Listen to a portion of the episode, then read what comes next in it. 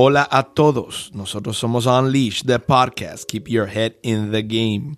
Hablamos sobre el sudor, la pasión, el dolor y la mentalidad requerida para ganar en cualquier juego que estés jugando.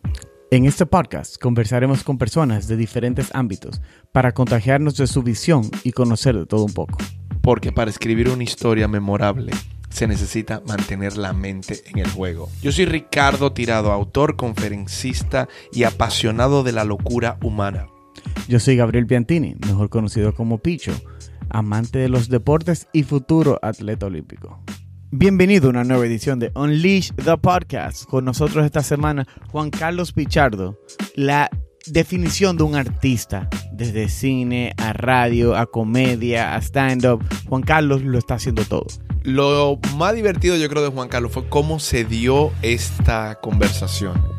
Porque encontrar, yo me encontré a Juan Carlos en la calle y de una vez me le acerqué y le dije, Juan Carlos, mira, eh, te, quiero, te quiero entrevistar porque nosotros andamos hablando de él porque es alguien que está muy en el medio, es alguien que tú lo ves en muchos lugares, en muchos anuncios y aparente que él está en todos los lados. Y nosotros queríamos saber, tenemos esa curiosidad de He's Unleashing. Él está ahora mismo desarrollando todo lo que él quiere desarrollar en su vida. Y como lo escuchan en la entrevista, el tipo es increíble en cuestiones de disciplina. Y con ustedes, Juan Carlos Pichardo. Disfruten.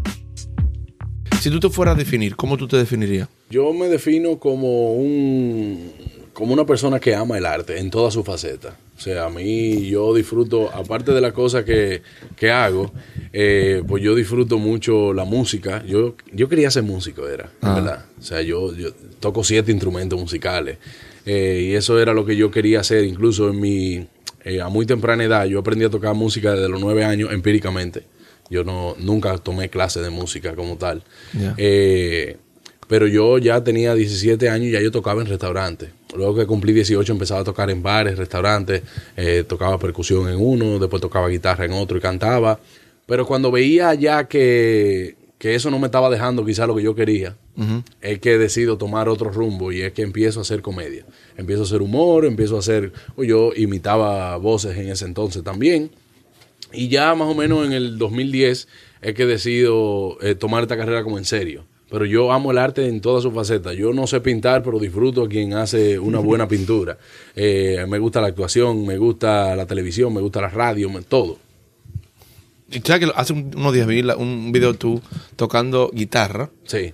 y de verdad me sorprendió ver, verte en, en- en eso porque te había visto en un show de comedia y, y cuando te vi tocando guitarra y dije, mira, y sentimental y dije, mira, el tipo tiene Sí, sentimiento. es que yo, yo te digo que eso es como mi desahogo. Para mí la música es un desahogo total, donde se ponen en juego muchas emociones. Eh, yo estrés del día, porque Juan Carlos, aparte de ser el simplemente humorista, Juan Carlos tiene su empresa, Juan Carlos tiene reuniones, tiene que reunirse con clientes, tiene su programa de radio. Y a veces el día aquí eh, se convierte en un caos con los tapones, el estrés. Y yo como para bajar ese día, yo llego a mi casa o un día, depende del mood, como yo lo tenga, si me siento a tocar en el piano o me pongo a tocar guitarra. Y eso como que me desestresa, como que me libera. Es un momento donde yo digo, bueno, eh, antes de dormir yo tengo que tocar siempre. Todo- aunque llegue a las 3 de la mañana a mi casa. Coño, pero tú eres muy dotado, porque si tú hiciste todo eso, aprendiste eh, de tu cuenta, o sea, sin, sin clase ni nada, y son Sí. siete instrumentos. Sí, porque yo, lo- mi primer instrumento fue la batería, que es el instrumento que, que domino más a la perfección. Eh, te digo que el que toca siete instrumentos no domina ninguno perfectamente. pero, pero sí, yo empecé con la batería y después yo decía, yo tengo que aprender a tocar. Yo aprendí a tocar guitarra por una vergüenza que pasé. Explícame. Porque yo, amante de la música, amante del arte, yo veo una guitarra y estaba haciendo como que sonido. Y había una muchacha en una, me dice, dame un fa, como para empezar a cantar. La muchacha cantaba. Y, y yo empecé a ver la guitarra y yo dije, bueno, e- e- esta no trajo eso. Entonces, ya tú sabes que yo dije, no, yo tengo que aprender a tocar porque yo quiero hacer música. Con la percusión yo no podía hacer música, yo podía hacer ritmos solamente de, de percusión. Y, y es por eso que yo empiezo. Yo tenía, cuando eso no existía de que YouTube, tutoriales, sino que yo me metía en una página que se llamaba Guitar Pro. Y ahí yo aprendí a hacer, me, me daba eh, eh, instructivo de cómo hacer los eh, ejercicios también para lograr una mayor agilidad en los dedos. Y óyeme, desde ahí yo cogía una hora, yo llegaba del colegio, hacía, eh, la yo hacía la tarea primero antes de comer. Pues yo llegaba, eh, hacía la tarea rápido, pam, pam, pam, pam, pam, comía, reposaba y me ponía a tocar. Una y dos horas diarias. Sí, para poderte. O sea, yo, yo no salía mucho diga, a la calle. Diga que no, que vamos a jugar ahora en la calle. Sí tuve mi tiempo de eso, pero yo lo que le dedicaba era tiempo a la música. ¿Y de dónde viene el- la transición de la música a la, o sea, el amor a la comedia? Eh, quizás yo siempre fui así. Yo, yo siempre fui el- la chercha del grupo. Yo era quien hacía reír a mi familia, quien hacía reír a mis amigos, en el colegio también. Incluso habían profesores que paraban la clase. Eh, ¿Cómo que habla el profesor de francés? Porque yo lo imitaba. Eh, yo cambiaba la voz eh, muy rápido, o sea, tenía la facilidad de imitar eh, voces de mujeres, de hombres, y yo relajaba, o sea. En mi casa llamaban y yo lo cogía como mi tío, por ejemplo. Y decía, ¡Oye, tú estás ahí! Y yo duraba 15 minutos hablando. ¿Tú me entiendes? Y, esa, y eso era algo como que la gente eh, siempre me decía, oye, tú tienes como esa chispa, esa chispa. Y siempre desde pequeño yo decía, yo quiero salir en el periódico algún día como mi papá. Yo quiero trabajar en obra de teatro como mi papá. Eh, mi papá ya, o sea, ya, ya no está con nosotros, pero mi papá tuvo una época de mucha fama en ese mundo de, del arte, del humor, eh, del, del, del teatro. Y yo quería hacer eso como él. Entonces, tú siempre estuviste rodeado de creatividad. Sí, sí, básicamente sí. Y yo, cuando te dicen el dicho este de, a mí me va a hablar de teatro que me crié en un camerino, literalmente yo me crié en un camerino de un teatro porque eran obras de teatro, eh, eh, pasar libretos con mi papá, a veces yo veía a mi papá como un loco aprendiéndose los libretos, caminando la casa de aquí para allá, de aquí para allá. Y yo, yo me quedaba mirándolo solamente. Yo, yo decía, yo quiero hacer eso. Mm. Wow. O sea que tu papá fue, por mucho tiempo, tu papá fue tu role model. Sí, y como y todavía lo sigue siendo, aunque no esté vivo. O sea, eh, eh, yo creo que yo aprendí mucho de él, la disciplina, aprendí a diferenciar cuando es trabajo y cuando es chercha. O yo, eh, la gente en la calle me ve como Juan Carlos el humorista, pero detrás de Juan Carlos el humorista hay una, hay una persona que es sumamente disciplinada, hay una persona que, que, por ejemplo, yo tengo personas que trabajan conmigo, no me gusta decirle empleados porque para mí el término no lo es. Yo, yo, las personas que trabajan conmigo son parte de mis amigos, que así los veo. Y, y yo siempre le he enseñado a ellos de que hay una línea entre estamos relajando y esto es el trabajo. Por eso todo el mundo se lleva bien conmigo, pero saben que cuando hay que hacer algo hay que hacerlo. Entonces yo trato de trato de dividir mucho eso, porque a mí, a mí me gusta nunca me gusta que el barco se hunda, si se hunde que sea por mi culpa, no por otro.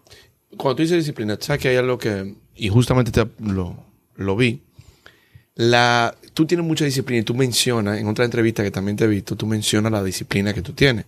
Hay mucha gente que dice, mira, yo no tengo disciplina. ¿Cómo tú dices que tú puedes lograr mantenerte en esa línea y decir, sabes que si esto es lo que va a ocurrir, va a ocurrir? O sea, ¿cuál es, cuál es el, el truco, vamos a ponerlo así? Sí, tú sabes que la disciplina va mucho con la pasión que tú tengas por algo y si realmente lo quieres. Porque yo tengo disciplina para todo y antes yo no tenía disciplina para comer. Por eso yo, te- por eso yo engordé hasta 360 libras en ese entonces. Y yo cuando me opero, que bajé 168 libras, cuando me hice la bariátrica, eh, fue que yo aprendí a comer porque empecé a leer. Empecé a leer de nutrición, empecé, ya a mí no me bastaba ir a, a donde una persona experta en nutrición, porque dieta yo me las sé todas, porque la hice todita. Pero, pero yo estaba en un punto donde yo decía, ¿por qué si yo soy tan disciplinado para otras cosas, para esto yo no puedo ser disciplinado? Porque yo no puedo bajar de peso si me pongo la disciplina. Pero quizá mi interés no estaba en eso. La fe en algo que tú tengas, la pasión por algo, te hace ser disciplinado. Porque es que tú vas detrás de una constante, que tú tienes una meta que lograr. Tú dices, bueno, mira, ¿qué es lo que yo quiero hacer? Yo quiero ser artista. ¿Y qué yo quiero lograr con ser artista? Porque hay gente que quiere ser artista para ser famoso. Y el que lo hace así empieza mal. No, yo quiero ser, yo decía, bueno, mira, yo voy a ser humorista, pero yo voy a enumerar las cosas que yo, que yo tengo para ser humorista y que yo quiero lograr con eso. Yo tengo una hoja en mi casa que ya está vieja porque fue hace 10 años que la escribí. Y yo decía, me hice como una especie de análisis FODA. Entonces yo puse cuáles son las herramientas que yo tenía. Bueno, mira, yo tengo, mi fuerte es la sátira, es la imitación. ¿Cuántos humoristas hay ahora mismo que imitan? Hay imitadores, pero no todos son humoristas. Entonces, ok, no hay mucho. Esto es un nicho. Entonces, como es mi fuerte, yo voy, yo voy a hacerlo de esa forma. Eh, ¿qué, yo quiero lograr con mi humor también? Bueno, mira, el humor mío no puede ser para nada morboso, no puede tener doble sentido, eh, porque al final, dentro de lo que yo quiero con mi carrera, yo quiero tener marcas aliadas conmigo. Yo quiero ser una de las personas que más las marcas prefieran porque, porque entiendan que va en valor a sus políticas y a sus valores. Porque yo puedo ser un muy buen humorista y ser, utilizar algunos términos peyorativos y que la gente le guste, pero yo no quiero ser humorista para que la gente se ría solamente. Yo quiero ser humorista para vivir del humor. ¿Y cómo vivo? Las personas me tienen que contratar.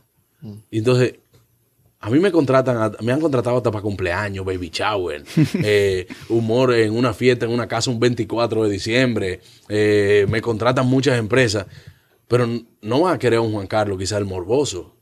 Eso te genera otro tipo de contenido, que es respeto al que lo hace. Porque quizás quien lo hace eh, tiene eh, se- seguidores en YouTube, le genera un tipo de ingreso, pero ese no era el tipo de ingreso que yo quería. Entonces yo verifiqué mis herramientas y qué yo quería. Si de esto yo quiero hacer una carrera, si de esto yo quiero vivir, si de esto yo pretendo mantener a mi familia estable, entonces yo tengo que hacerlo con las herramientas correctas para saber si lo puedo lograr. Y así se me ha dado. Quizás yo me di 10 años para que las personas me conocieran, para que supieran quién es Juan Carlos Pichardo.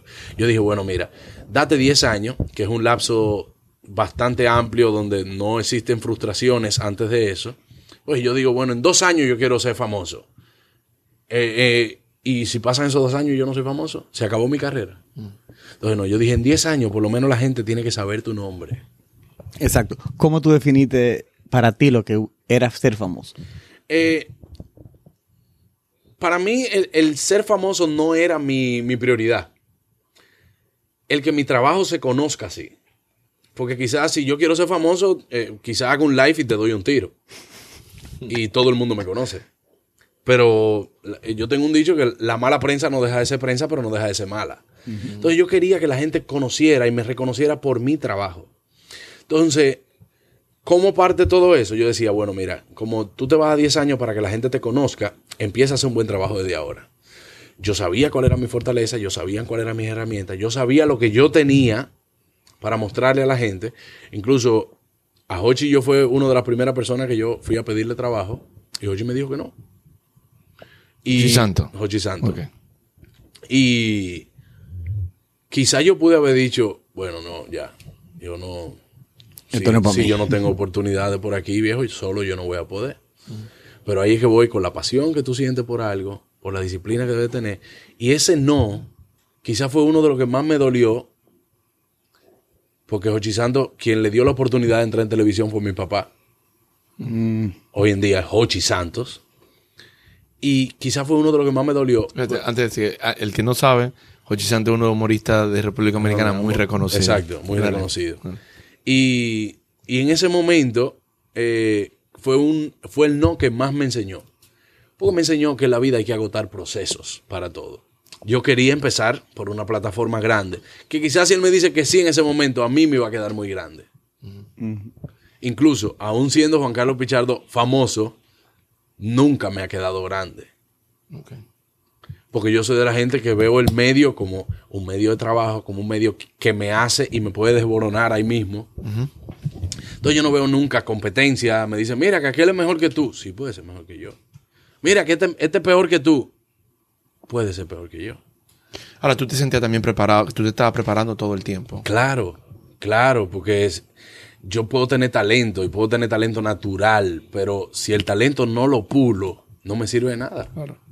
O sea, si yo no, si yo no me, si yo no busco la forma de que mi talento cada vez más crezca, de que mi talento tenga algo mejor.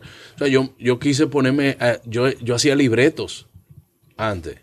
Y yo decía, ok, yo quiero escribir un, un libreto de cine, un guion de cine. Yo me fui a Cuba a estudiar, San Antonio de los Baños. Porque yo no quiero nada que yo presente al público que sientan que yo le estoy faltando el respeto. Nada que yo diga, bueno, mira, yo escribí mi película. Yo voy a decir, ¿dónde tú estudiaste cine? Bueno, yo tengo mi preparación. Yo me preparé, al igual que con las imitaciones, yo me grabo, me escucho para saber si me parezco a las voces. Porque la gente está pagando por verme, brother. La gente está pagando por ver a Juan Carlos Pichardo. Entonces, el que paga necesita que tú lo respetes.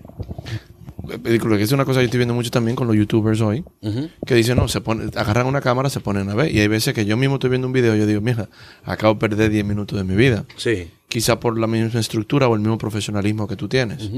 Mm, lo, veo, que lo veo muy interesante. No, ¿quién, quién, entonces, ¿quién pierde más? ¿Tú que perdiste 10 minutos o él que perdió a una gente que le puede dar? Sí, que, que ¿Me puede ser alguien que, que lo puede buscar. al lo puede- al claro. final yo pierdo más si hago un disparate. Estoy de acuerdo, estoy muy de acuerdo. Pero es interesante porque tú estás mencionando que esto pasó, tú hiciste tu lista hace 10 años. Y hace 10 años el mundo de la comedia eh, y del humor no era lo que es ahora.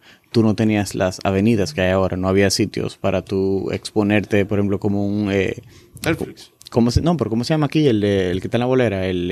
El Comedy, Comedy Club. como el Sí, Comedy Club y, y sitios así, que, y casi teatro que tenga un open mic y cosas Exacto. así. Porque nosotros cuando tuvimos, cuando hablamos con Carlos Sánchez, él no estuvo hablando de eso, que no eran muchos sitios para tú poder No, no eran. pulirte y para tú poder fracasar, eh, tener éxito y todo. Entonces, Exacto, no era tú- muchos sitios. Tú haces tanta estrategia hace 10 años, da, eh, un, da vistazo a la, a la determinación que tú tenías y a la, y a la planificación, o sea, a la, a la idea global que tú tenías de lo que tú querías que fuera tu marca y, y tu comedia, que no era simplemente, bueno, ok, yo voy a escribir unos chistes o un guion y yo me voy a parar ahí a decirlo. No, no, o sea, tú, tú te trazaste un...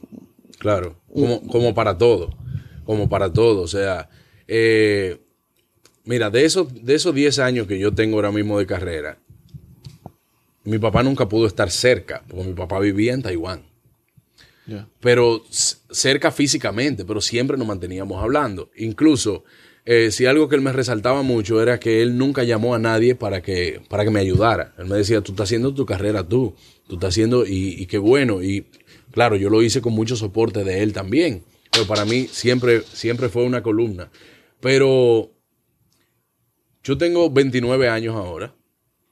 Y, de estos 29 años, yo he hecho, o sea, he hecho tantas cosas, pues me tocó ser un hombre muy temprano. Yo trabajo desde los 14.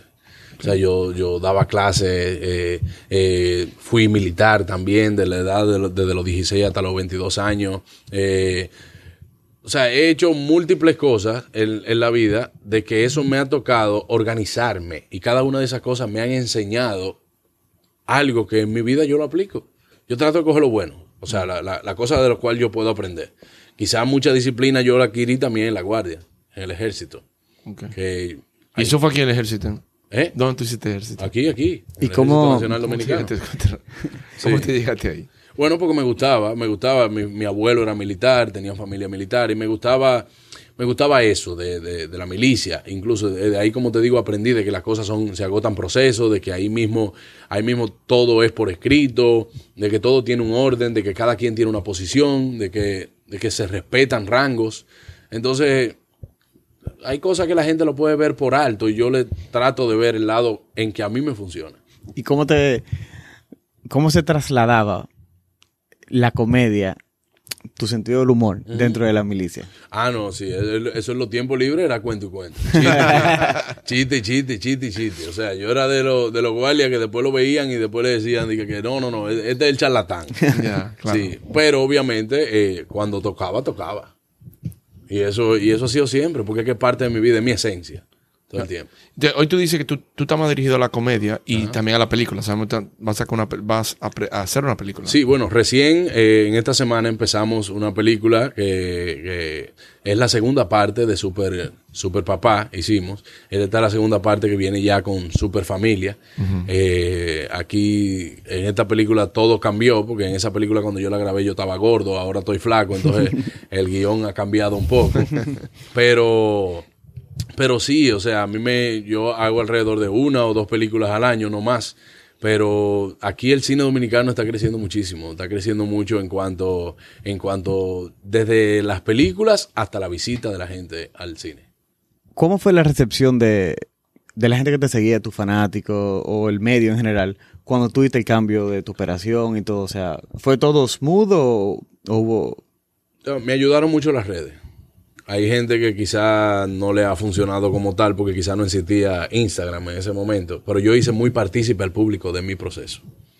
Yo me disfruté el proceso, pero lo iba haciendo partícipe. Señores, miren, ya yo tengo un mes, miren ya cómo voy. Eh, miren esto. Y trataba de seguir compartiendo mi contenido igual. Porque si yo me guardaba y me la parecía flaco a la gente de repente, iba a ser muy chocante.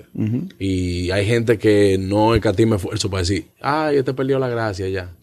Ay, no, ya, Sí, ya. eh, cuando Golita era más divertido. Sí, ¿no? Y hay gente que todavía me lo dice. Me dice, a mí me gustaba tú más cuando estaba gordito. Y yo, bueno, pero ya no vuelvo a. Claro. ¿Tú me entiendes? Como hay gente que te da ganas de decir.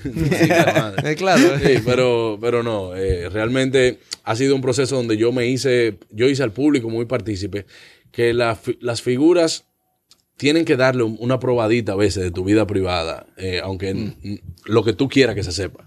Claro. Eh, la gente necesita saber qué hace Juan Carlos cuando está en su casa, necesita saber qué hace Juan Carlos en su tiempo libre. Tú controlas la, eh, tú controlas la narrativa. Sí, porque al final es lo mismo que una película. Tú sabes lo que es real y lo que es ficción. Tú sabes lo que... Y al final tú tienes que dárselo, dejárselo saber al público. Si yo hago Instagram y nada más le hablo al público de marcas, va un Instagram totalmente comercial. Y al final es de la figura. Y así trato de hacerlo. Sí, y ahora que tú dices super papá, super familia, también tú te casaste. Y ahora me voy a casar, me voy a ¿Tú te vas a casar. Exacto. Ok, y tú tienes hijos. Bueno, no, No, tienes no, hijos todavía. no- no tengo hijos. Sea, que ahorita cuando dijiste hijo de super papá y No, de- Picho no. acaba de tener, eh, que Picho acaba de tener un hijo Hace también. dos días. Hace dos días. Sí. Ahí mi madre. Entonces, ahora que tú, tú dijiste super familia, ¿cuán- ¿cuánto tiempo tienes con ella? ¿Ya tiene mucho tiempo contigo? ¿Cómo? No, nosotros tenemos eh, un año y cinco meses. Tenemos un año y cinco meses, pero es una relación donde eh, éramos amigos antes. Yo tengo una relación de amistad con ella de hace 15 años y con su familia. Y todo se dio de la manera más eh, como orgánica posible. Nunca nos habíamos visto de que como, como que nos gustamos. Pero se dio en, en un momento así como que, hey, pero espérate, como que aquí como que hay una cosita, como que y esto. Y sí, iniciamos una relación, es una familia a la cual yo también conozco, eh, sé también, o sea, su procedencia, sé de que es una muchacha de muy buena familia, con muchos valores. Eh, y yo cuando ya, ya yo pasé una vez por un, por un matrimonio y, y yo decía que no me volvía a casar. Pero llega esa persona que te da... Como "Ah, dicen- no". Como dicen, como dicen, en la vena del gusto. Ajá. Y entonces tú dices, no, no, no, yo, yo estoy dispuesto a pasar el resto de mi vida con esta persona. Entonces, ya pasamos, ya planificaste los primeros 10 años. Aquí cambiando un poquito. Ajá. Planificaste los primeros 10 años. ¿Qué es de los próximos 10? No, el, el- los próximos días, ¿qué es lo que pasa? Ya, ya cuando tú logras ese objetivo, o cuando tú dices, porque quizás yo lo logré en un año y medio. En un año y medio ya yo fui, era revelación del año en, lo- en los premios soberanos, que fue la, la primera vez, eh, creo que no me equivoco, la primera vez que se nomina en la categoría de los soberanos. Los premios soberanos, para los que no saben, son unos premios muy importantes aquí en la República Dominicana, o los más importantes, el, el renglón artístico. Eh, los premios soberanos, yo era revelación del año, la primera vez que un humorista entra en esa, en esa categoría. Eh, y para mí fue algo muy ¿Y importante. tú tenías que 21 años? Eh, sí, ya, o sea, jovencito. Ah. Porque ya luego que después que pasan y yo, actualmente yo tengo tres soberanos consecutivos, los últimos tres años de- como humorista del año, aquí. Pero no era, gané uno también como show del año, uno que hice junto con Carlos Sánchez, eh, que fue Pa' Morir de Risa. Ese también lo ganamos el primer año que yo gané humorista del año. Y, y para mí era un logro doble, no simplemente la nominación, sino el saber que lo que yo me propuse en 10 años lo logré en tan corto tiempo sin proponérmelo. E- Era algo como que, ok, esto yo lo quiero, lo quiero, pero no sé cuándo lo quiero, lo quiero en, en un renglón de 10 Yo años. quiero que ocurra. Llegó más rápido de lo que yo esperaba. Quiere decir que yo estoy trabajando bien. Entonces, ahora mismo pasaron esos 10 años, o logré ese objetivo antes de, y yo no hice otro plan. Sino yo lo que voy, no te digo que voy trabajando el día a día, pero voy trabajando anualmente. Ya, que, ya que mis planes a largo plazo funcionaron en corto y tuve que, eh, que- tuve que reagendar planes para que se fueran dando y así ha ido eh, una bendición año tras año, ahora yo pla- eh, planifico a corto plazo. Ok. Porque eh, la- yo creo que la vida avanza demasiado rápido y, y los planes tú no puedes hacerlo a tan largo plazo. Para nada. Al menos que no sea ya una estructura de que conlleve tiempo. Por Eh. ejemplo, la película que estoy escribiendo es a largo plazo. Pero yo no me puse un tiempo definido. Porque yo empecé a escribirla y es como una ecuación. Un guion de cine es una ecuación. Si algo no te da, hay que volver entonces para atrás, hay que cambiar. Y yo quiero que mi primera película, el primer guion que yo saque, eh, dicen que lo que es para siempre toma tiempo. Entonces yo, yo quisiera que mi primer, eh, eh, eh, ese, ese primer guion salga de algo que yo me sienta orgulloso de que esa fue mi primera película. Mira, que tú estás haciendo entonces películas, eh, tiene un, un programa de radio, teatro. teatro, comedia. En tu tiempo de ocio, personalmente, tú to- tocas música. Definitivamente toca Exacto. música. O sea, es una empresa de eventos. De manera creativa, ¿cuál de todos esos renglones tú encuentras que es el más eh, challenging, el más Demanda- Demandante. demandante? Eh, los shows de- Creativamente, no en cuanto a planificación, o sea, creativamente. los, los shows de humor. Los shows de humor porque llevan mucha improvisación en el momento también. Eso es una especialidad de Picho. Picho yo creo que es el catador número uno de el, el, Ah. el catador número uno de show de comedia y de conocer comediantes, tú no te imaginas. Cada vez que entramos comediantes yo me tengo que quedar callado porque él siempre se la sabe. Eh, exacto. Yo amo la comedia, pero no, no No, la no haga vamos- caso, hoy no no la vamos a haga caso. No, y que bueno, hay, hay algo que yo, yo te digo que es más, más retador porque yo tengo un esquema de show ya establecido. Hay veces que tú juegas con eso y juegas con el público, pero quizás es lo que más adrenalina te da en el momento, es lo que Tú te expuesto en ese momento estás también. expuesto, tienes una respuesta inmediata del público. Quizás si yo grabo algo y lo subo a un, a un portal, no recibo la respuesta de inmediato y hay gente que puede hacer opiniones que tú no tienes como responderle ahí mismo. En el show de humor sí, tú juegas con el público, eh, eh, es una adrenalina ahí mismo porque la respuesta de... Y tú ves que lo que tú escribiste, el público te está respondiendo ahí mismo. Para mí eso es lo más retador, pero es lo más excitante también en, en- en mi carrera y es lo que más disfruto. Tu toda la información que tú llevas, ¿de dónde tú la sacas? ¿Cuál es- ¿De dónde sale tu inspiración? Eh, o de yo- toda la vida. O sea, tú solamente hablas de la vida, de... No, no, porque que yo trato, yo imito 37 personajes, 37 voces de artistas. Artistas famosos, hay muchos artistas que son de aquí también, de la República Dominicana. Pero esas 37 voces quizás no me caben en un solo show. O sea, que yo lo que hago es que evalúo más o menos qué tipo de público tengo eh, y trato de hacer una, como si fuera una historia, que cada personaje lleve una hilaridad, que uno me lleve a otro, trato cosas personales, o sea, eh, a- al final esos monólogos que puedo hacer eh, es que todo el mundo se siente identificado, cosas que nos pasan en la vida diaria, que para mí siempre va a ser el éxito del humor y, y los monólogos. Eh, trato temas que me pasan en la casa, eh, hablo de, de cuando yo estaba gordo, eh, hago canciones porque mi show es muy musical. Obviamente, donde sea que yo esté, debo tener música. Claro. Eh, ven que yo tengo un programa de radio, en el programa de radio tengo el maestro también que, que está ahí conmigo con el piano.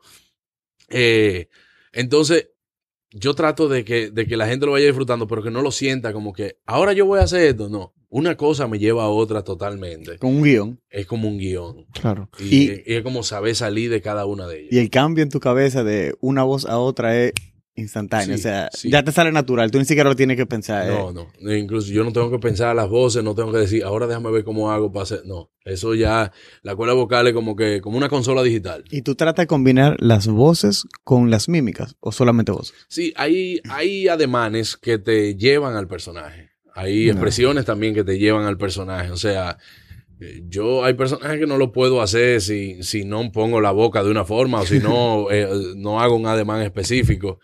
Porque te, te conecta. O sea, eh, en psicología es como un ancla. Es como los guitarristas cuando ponen el, el famoso guitar face. Exactamente, exactamente. Hay que sentirlo. Y para tú poderlo sentir, lo hace, lo hace más, más práctico para el imitador. Yo, a mí, como te dijo Ricardo, que me gusta la comedia, a mí siempre me parece muy, muy graciosa las anécdotas de que muchos comediantes dicen que cuando pasa algo trágico, la manera de ellos eh, lidiar con eso es a través de la comedia. Pero las personas que no le ven el lado eh, gracioso o que no conocen o que no son muy de comedia, eh, no le parece tan, tan gracioso, pero yo los entiendo, o sea, totalmente. O sea, cuando pasa algo, tú, por más que sea ya como un mecanismo propio y para, para cope, y también como, bueno, para aliviar un poco la situación. Para ti te pasa eso también, cuando, te, cuando hay algo trágico pasando, que tú tratas de buscarle el, el lado menos trágico, vamos a suponer. Vamos a- Yo lo, yo lo hago, pero interno. Yo lo hago para mí. O sea, hay veces y que yo puedo ver algo trágico, puedo ver algo que yo pueda sacarle el humor negro. Porque quizá de eso yo tengo mucho, pero no lo hago en mi show. No, Porque- no, exacto. Yo me refería. A nivel de manera personal. Ah, claro, sí, en, tu, sí, en- sí, claro. en tu vida, no en tu show. en tu y, vida, tu- y hay gente que me dice, Bárbaro, Juan Carlos, date en el pecho. Date en el pecho. Too soon. Pero sí, o sea, yo no, yo sería incapaz de, de hacerlo en un show, de, de hacerlo en las redes sociales. Ahora mismo estamos en una época digital muy sensible, Sí. donde todo molesta, donde todo hiere, donde todo indigna. Entonces, No, todo el mundo tiene una opinión. todo el mundo tiene una opinión, o sea, eh, tú sacas un video y hay un florero atrás, pero no se fija en el contenido, sino que el florero está roto, o que está volteado, o que tiene un color que no es... Entonces, yo trato de cuidarme mucho con eso. Pero en mi vida personal, o sea, sí, yo, yo relajo con todo. Yo suelo, yo suelo ser sarcástico, suelo tener un, un humorcito negro de vez en cuando. Pero yo relajo con todo, viejo.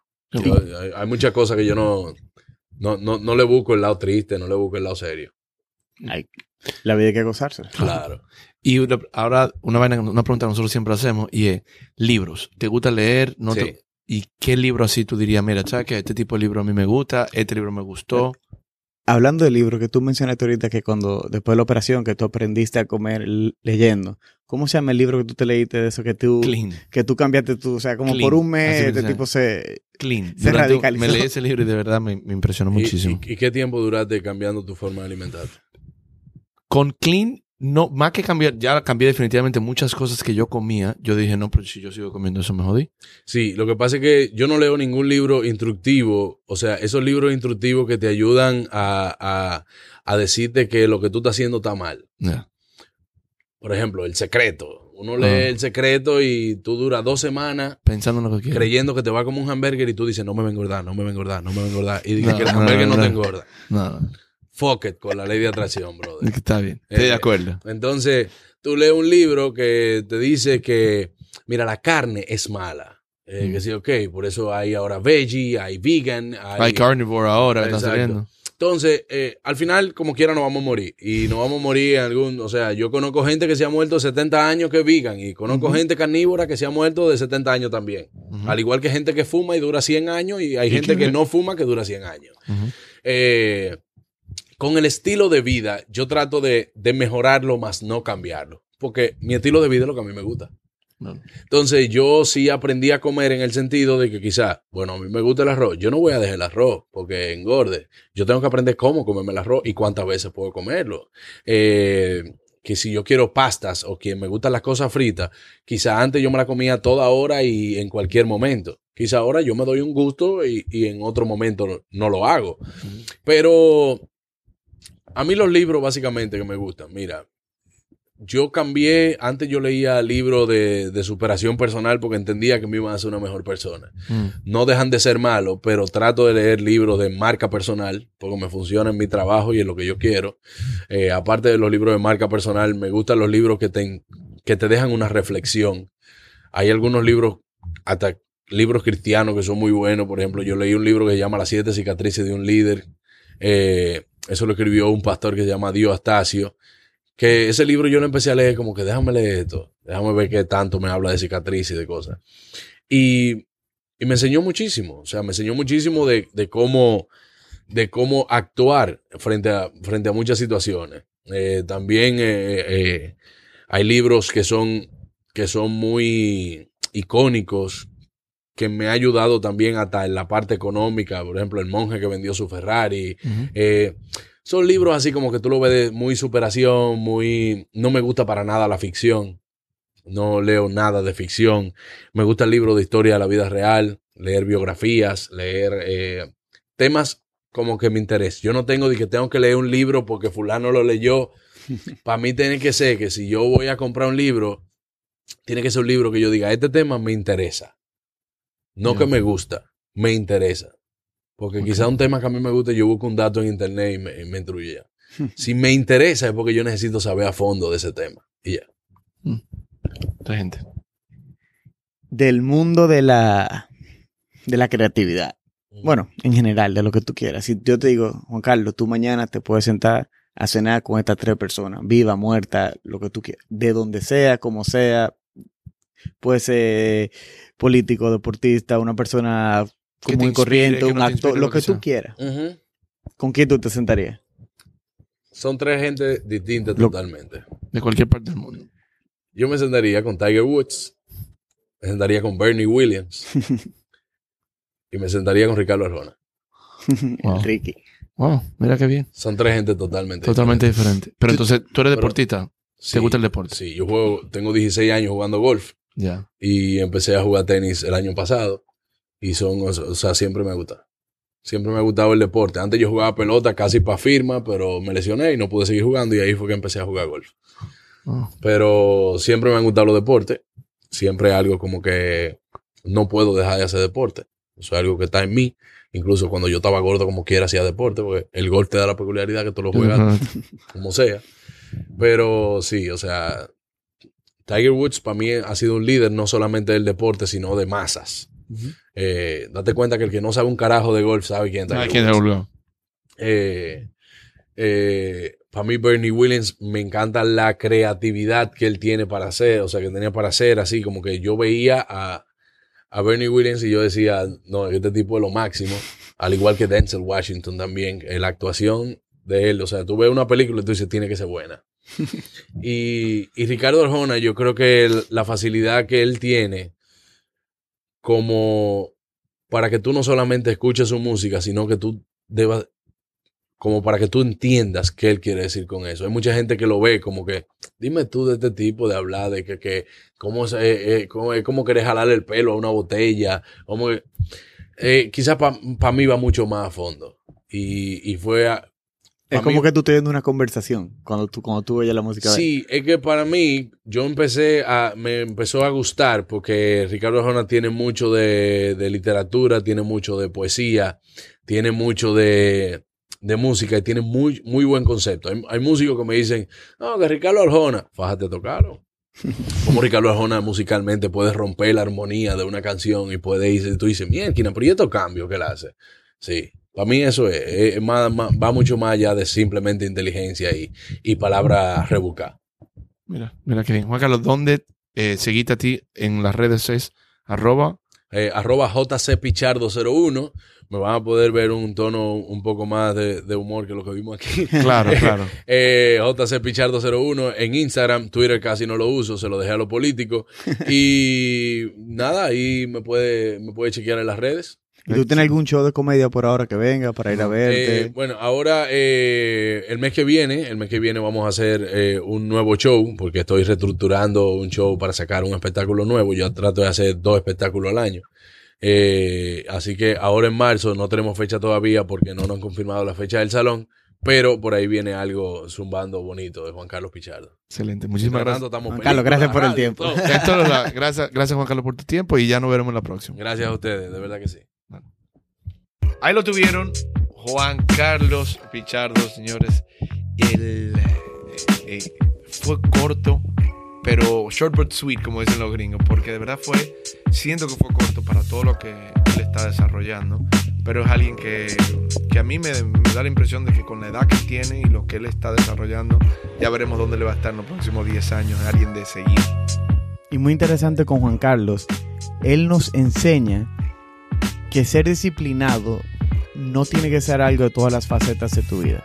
Que tú puedes escoger en lo que tú eres disciplinado porque es lo que te afecta en el momento o lo que te va a influir, influenciar en el momento.